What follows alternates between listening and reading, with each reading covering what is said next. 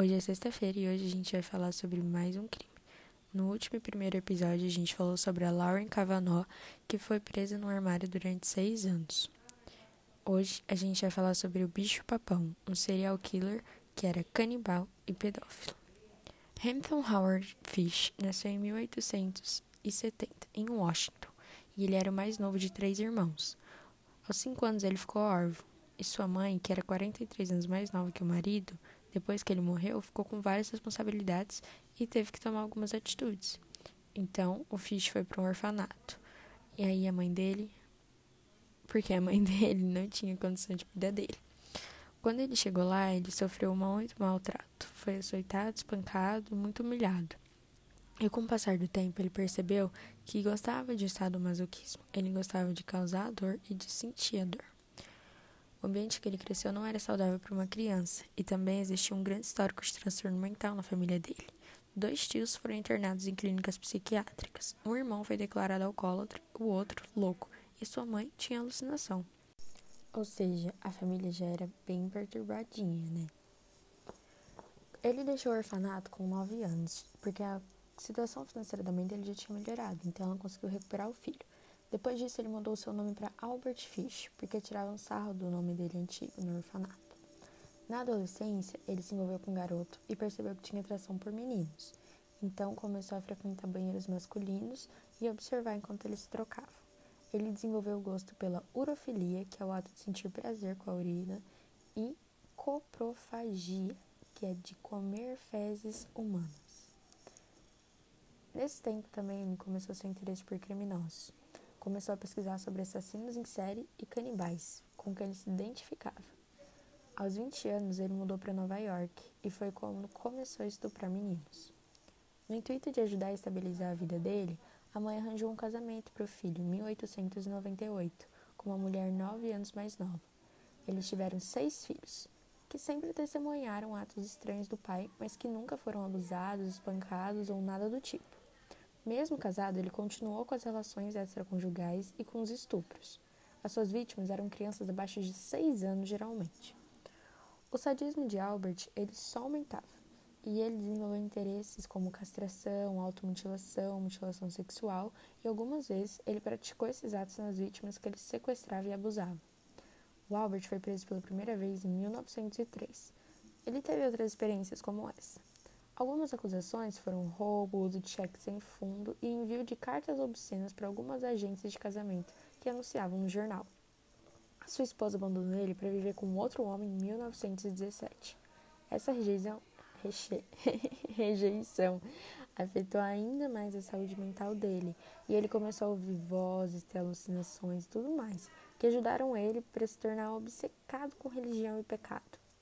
O Albert acreditava que podia extinguir a culpa por meio da dor, por isso ele fazia punição em si próprio. Ele fincava sua pelvis com agulhas, e algumas vezes tão profundamente que nem dava para tirar, e até chegou a colocar um algodão com álcool em seu ânus para depois atear fogo.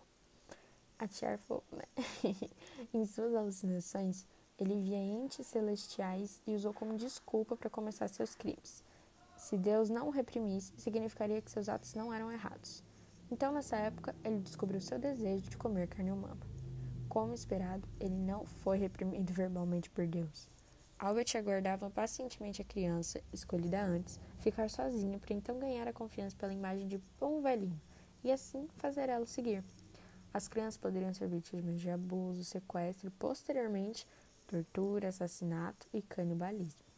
O primeiro assassinato aconteceu em Wilmington, 1910. O garoto chamava Thomas Betting. Em 1924, Francis McDonald, de 8 anos, foi encontrado morto em uma floresta próxima a Staten Island. Aparentemente, o assassinato, o assassino o perseguiu por vários dias. A causa da morte de Francis foi estrangulamento, mas o corpo também apresentava fortes sinais de espancamento. Em 1927, Billy Gaffney foi sequestrado no Brooklyn, enquanto brincava com outro garoto de 3 anos. Os dois desapareceram, mas o menor foi encontrado. E quando perguntado sobre Gaffney, ele apenas respondeu que o bicho-papão o levou.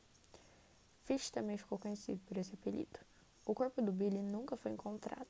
Anos depois, o Albert confessou e narrou friamente o homicídio.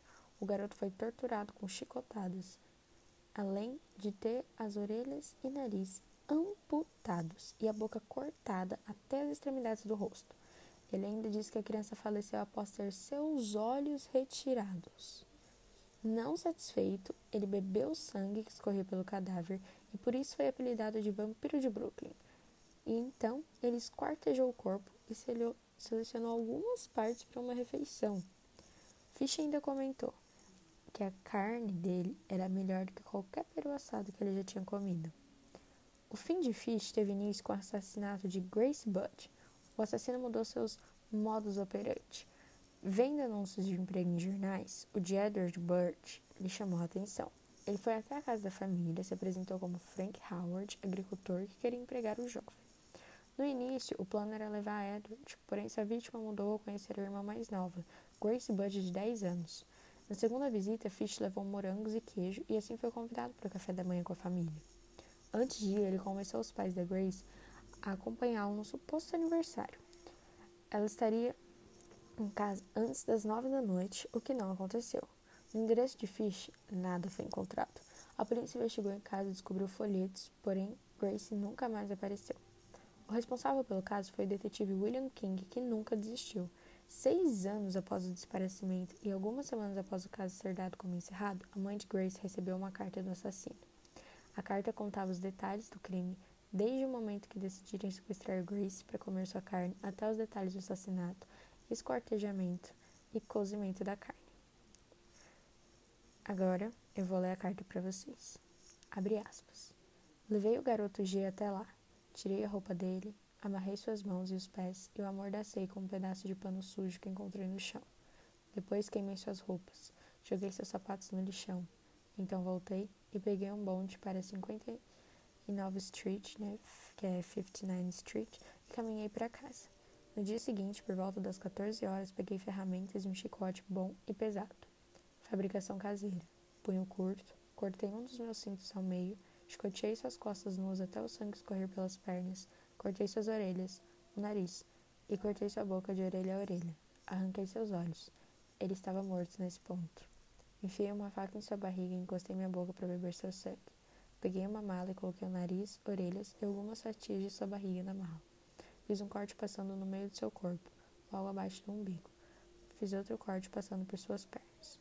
Coloquei isso na mala com um monte de papel Cortei fora a cabeça, pés, braços, mãos e pernas abaixo do joelho. Amarrei algumas pedras e joguei em poças de água lamacentas, afogaram na mesma hora. Voltei para casa com minha carne. Eu tinha parte do que mais gostava: seu pênis, testículos e uma boa gordurinha atrás para assar no forno e comer. Fiz um guisado com as orelhas, o nariz, os pedaços do rosto e da barriga. Pus cebola, nabos, cenouras, aipos, sal e pimenta. Estava bom. Fecha aspas. Muitos não acreditaram na veracidade da carta, mas King seguiu todas as pistas.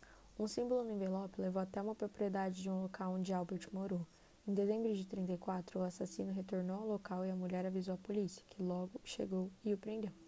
Após sua prisão, ele contou sobre suas primeiras intenções de matar Edward Budd. Fish confessou quatro assassinatos e cerca de 100 vítimas de abuso sexual. Entretanto, King acreditava que ele era autor de outros crimes. O julgamento de Fish começou em 11 de março de 1935 em Nova York e durou 10 dias. A defesa alegou insanidade e Fish dizia que ouvia vozes de Deus que ordenavam matar as crianças. A acusação afirmava que, mesmo sendo um psicopata sexual, Albert tinha ciência do que fazia. Albert Fish foi julgado como são e condenado à morte pela cadeira elétrica. Foi executado em 16 de janeiro de 1936, em Nova York. Como sadomasoquista que era, suas últimas palavras referiam-se à sua morte, a emoção suprema, a única que nunca experimentei. Albert Fish também ficou conhecido por alguns apelidos, como o Homem Cinzento, o Avô Assassino, o Lobisomem da Wisteria e o Vampiro de Brooklyn. Em 2007, foi lançado o documentário Albert Fish. Então, se vocês quiserem assistir e saber mais sobre o caso, é só pesquisar aí. E esse foi o caso de hoje. Espero você semana que vem.